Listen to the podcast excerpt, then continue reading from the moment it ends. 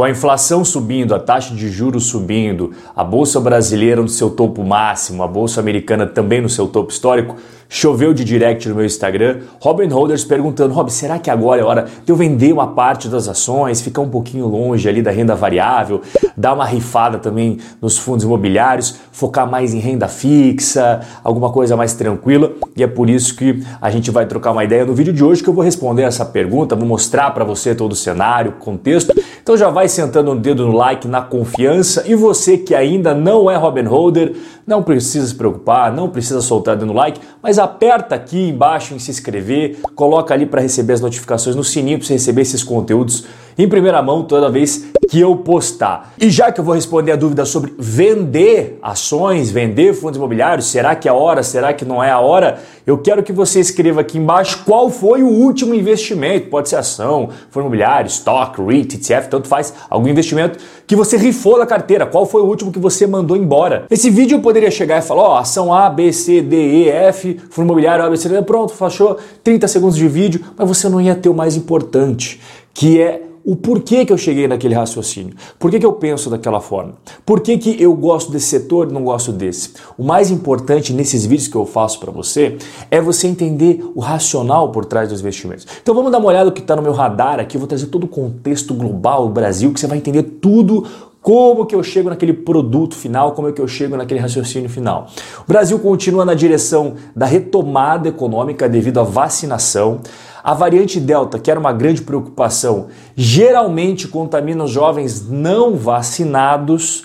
O sentimento hoje no Brasil entre os empresários, o pessoal da indústria, o pessoal de serviços, o pessoal do comércio é de certo otimismo, de retomada mesmo com essa recuperação que a gente está vivenciando, principalmente devido à vacinação em massa e o cenário político é aquilo que dá uma segurada.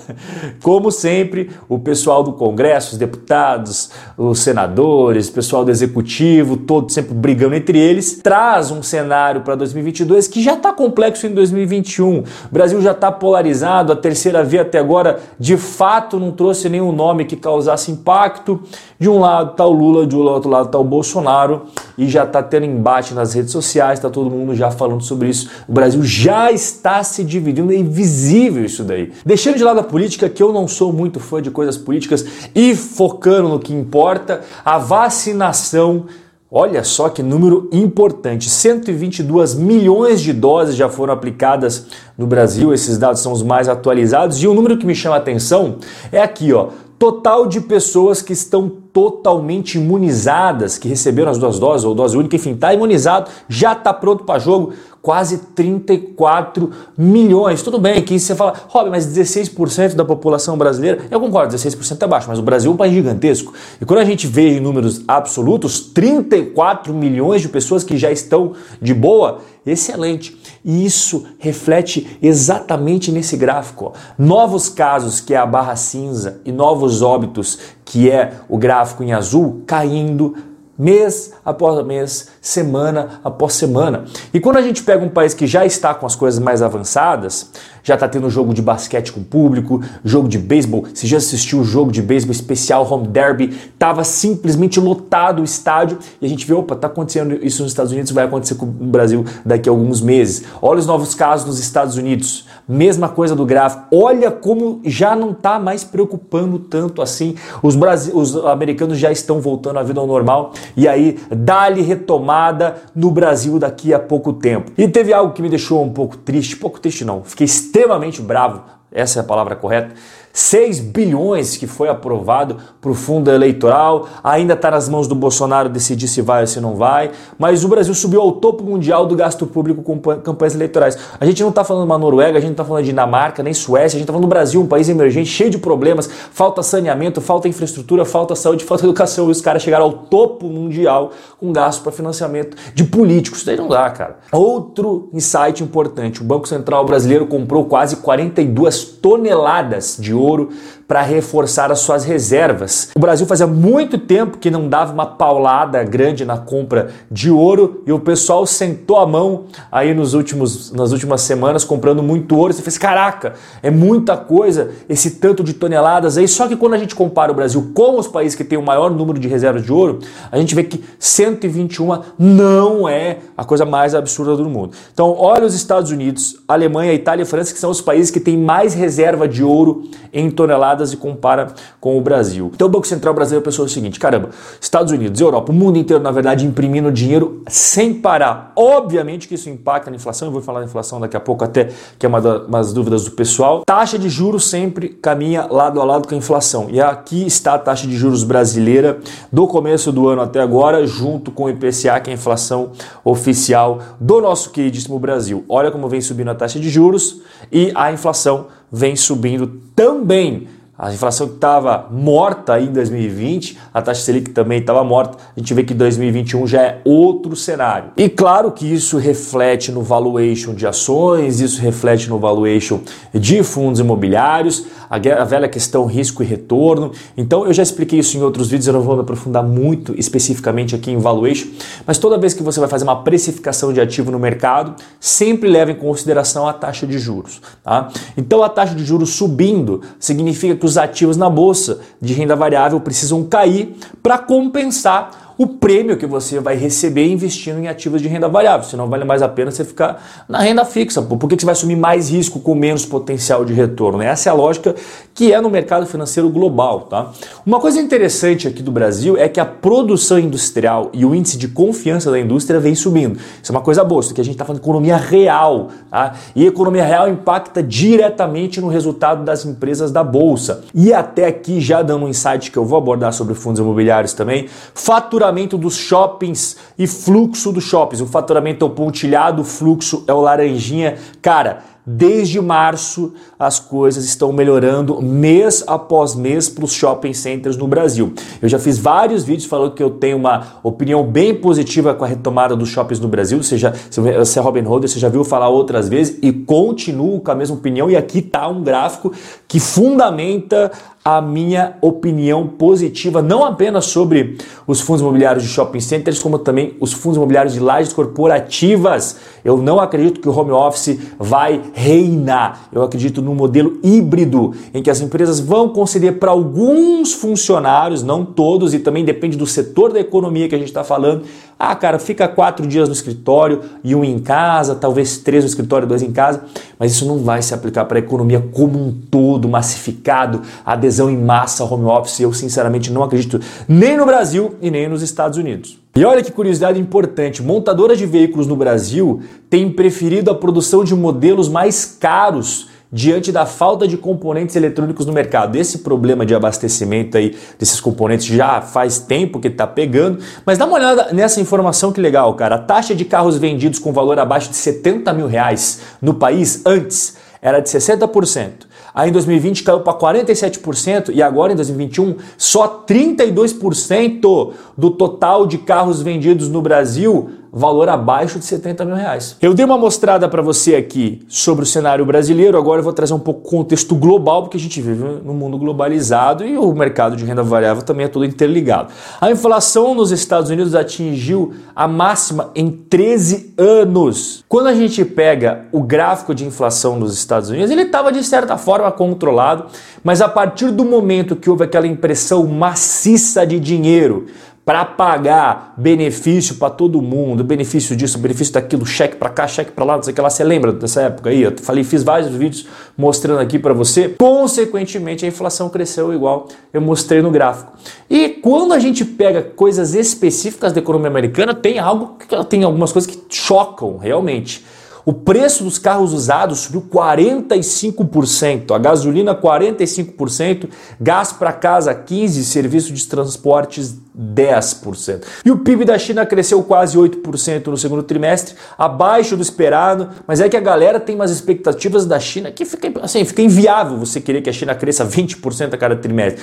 Eu gosto de pegar sempre o histórico para a gente entender o monstro que nós estamos analisando. Então aqui são gráficos anualizados do PIB chinês e cara, olha da onde saiu, olha para onde chegou. Então o cara tá reclamando que tá crescendo 8% no trimestre. Porra, cara, a China é um monstro, é hoje o maior adversário dos Estados Unidos na economia global, ainda não ocupou a posição número um dos Estados Unidos na questão de poderio econômico, militar e político, mas é hoje sim um grande desafiante a hegemonia norte-americana de poder mundo afora. E aí quando a gente sai desses baita países, sai um pouco dos Estados Unidos, sai um pouco da China e vai para países que o pessoal não dá muita bola, mas que serve para a gente como lição de como políticas erradas terminam influenciando a sua vida, a gente não pode deixar de lado de falar de Cuba. Pior crise econômica em 30 anos e tá saindo o tempo inteiro vídeo, as pessoas se quebrando no pau, os policiais brigando com a própria população, grupos paramilitares, é uma coisa, é uma zona. A Cuba realmente está numa crise muito séria, vamos torcer para não entrar em guerra civil e ao mesmo tempo o presidente, que é o Dias Canel, que é aliado ali do Raul Castro, tal, sei lá, né, o cara que o Raul Castro colocou para assumir a bucha lá em Cuba, falou que o que o mundo está vendo de Cuba é uma mentira. Então tudo que você viu de imagens, vídeos, protestos, é uma grande mentira, tá todo mundo trazendo fake news para você, pelo amor de Deus. Isso daí chega a ser uma afronta à inteligência de quem realmente tem um pingo de senso crítico e dois neurônios funcionando no cérebro, o cara já percebe que isso daí é fake news do pessoal lá que está no poder de Cuba, né? Outra coisa, África do Sul, onda de violência na África. A África do Sul também tá prestes a eclodir uma baita de uma guerra civil. 212 mortes são os números oficiais, só que, cara, assim, pode ser mais, né? Aqui, inclusive, uma moradora falando, nunca testemunhei violência dessa magnitude, a foto aí o cara batendo com uma barra de ferro no outro que está no chão. O que eu tô vendo, e até falei em outros vídeos também, empresas norte-americanas, apesar dessa inflação que eu acabei de mostrar para você, as empresas estão crescendo os seus lucros acima da inflação. Eu trouxe várias empresas em uns dois, três vídeos passados, mostrando aqui para você que a taxa de crescimento de lucros dela está indo muito bom. E em relação à economia brasileira, eu tô vendo que tem setores que estão se destacando mais nos últimos tempos. Por exemplo, setor de material básico, tanto nos últimos 12 meses quanto em 2021, muito bem na Bolsa de Valores brasileira. Setor industrial também está indo legal. O de consumo está ok. E aí, quando a gente pega o setor financeiro, os bancões ainda não engrenaram, estão derrapando. E o setor imobiliário, obviamente, foi impactado. A gente sabe disso, faz parte. A crise pegou em cheio, tiveram que dar uma segurada em várias coisas, mas já estão retomando. Lançamentos, vendas. Eu falei até nos últimos vídeos aqui para você, trouxe as informações. Porra, vendas alcançando recorde, lançamentos alcançando recorde. Então, o setor imobiliário, eu tô de olho, que é um setor extremamente cíclico. E esse é um tipo de setor que você não pode ficar mosqueando, porque, cara, ele realmente vai do céu ao inferno.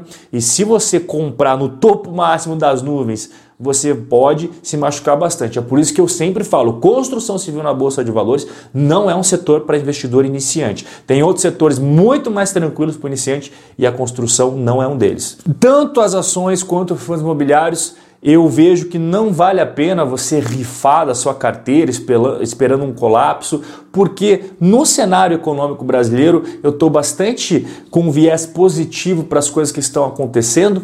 E em questão de tacar ou não, que é outra pergunta que chega bastante, né? Eu sempre falo para você, primeiro, analisar maçãs com maçãs, bananas com bananas. Na Bolsa Brasileira a gente tem ali o Banco do Brasil com pele nem de 5 e temos a VEG com 50. Só que Aqui vem o segundo ponto. Quando você analisa ali, por exemplo, Sanepar e Engie, você está já comparando errado porque são setores distintos. Quando você compara ali B3 com o Banco do Brasil, está errado também que eles não fazem a mesma coisa. Além disso, tem o terceiro ponto que é a questão da taxa de crescimento do lucros. Até no vídeo passado eu mostrei, pô, a VEG está com pele de 50, mas ela está crescendo seus lucros muito a cada ano que passa. Então, quando o cara fala tá caro, você tem que perguntar assim, beleza, irmão, comparado com o que que você disse que tá caro? Só analisar o PL é ingenuidade. E em questão do dividend yield, olha, a gente tem vendo a Engie, que eu considero uma das melhores ações da bolsa, negociados com um PL que eu não considero caro e um dividend yield que eu considero muito bacana para uma ação na Bolsa Brasileira. Então eu não vejo que também a Bolsa Brasileira está cara. Tem umas ações que realmente estão com PL lá para cima, mas sem que sempre dá uma analisada caso a caso. Inclusive, você já viu que eu fiz vários vídeos aqui no canal já, as ações promissoras da bolsa, as ações com maior potencial da bolsa, e eu compilo tudo isso nesse nesse quadradinho mágico que você está vendo, que é a data que eu falei a primeira vez publicamente o investimento até a última vez que eu atualizei. Eu vou atualizar isso daqui ainda na próxima semana para trazer esses retornos atualizados, mas olha só, Arezo. Arezo é um case exatamente que converge com tudo que eu expliquei para você agora. Né? Reabertura dos shoppings, reabertura do comércio, as pessoas voltando a, consumir mais os calçados, as bolsas, todas as coisas que Arezo produz bastante otimista ainda, aí com uma visão otimista. Eu não vou falar muito aqui de ações americanas hoje, então vou pular aquelas ali, mas o Mercado Livre, apesar de ser uma ação americana, ainda é uma das minhas preferidas em relação a tudo que ele vem fazendo no Brasil. Aqui nós temos a Ferbasa, a Unidas, duas companhias que não são tão grandes, mas também vejo com bons olhos a Ferbasa aproveitando a questão das commodities, que é muito importante, você sempre está ligado no ciclo das commodities, e a Unidas, que não é tão grande quanto a Localiza, mas é uma empresa que vem apresentando resultados muito bons e também se beneficia de uma volta da abertura econômica como um todo. Aqui nós temos a Schultz, que eu já expliquei exatamente o que a Chus faz em outros vídeos. Também tenho ainda uma visão positiva sobre essa companhia, apesar de ela ainda não ter engrenado aqui nas suas cotações e também vejo com bons olhos a Fleury. Eu vejo que a Fleury foi muito impactada ao longo de toda a pandemia, não podendo fazer exames que não eram considerados essenciais, e muito da grana da Fleury não vem de exames, digamos, super essenciais. E aí, quando tudo volta ao normal, a Fleury volta a fazer bonito como ela sempre fez, só que obviamente foi impactada aí durante toda essa crise. Então, pessoal, vender tudo com medo, porque você está vendo muita notícia, está vendo muito portal financeiro, está vendo muito jornal da TV, não é a solução. A solução é uma carteira diversificada com ativos de qualidade dentro. Se você quer aprender mais como colocar ativos de qualidade dentro, assista todos os vídeos que eu boto aqui, é gratuito para você, cara. Tem tanta coisa grátis de informação aqui no canal. Tira um tempinho ali, assiste os vídeos com calma que vai te trazer muito mais clareza e tranquilidade para você tomar suas decisões. E se você quiser dar um passinho a mais, também tem um curso gratuito que eu ofereço aqui embaixo. Primeiro link na descrição quatro aulas 100% digitais gratuitas exatamente para você investir com muito mais tranquilidade e confiança. Vai aprender a selecionar ações, montar uma carteira sólida e diversificada. O nosso bate-papo chegou ao final. Forte abraço e até a próxima.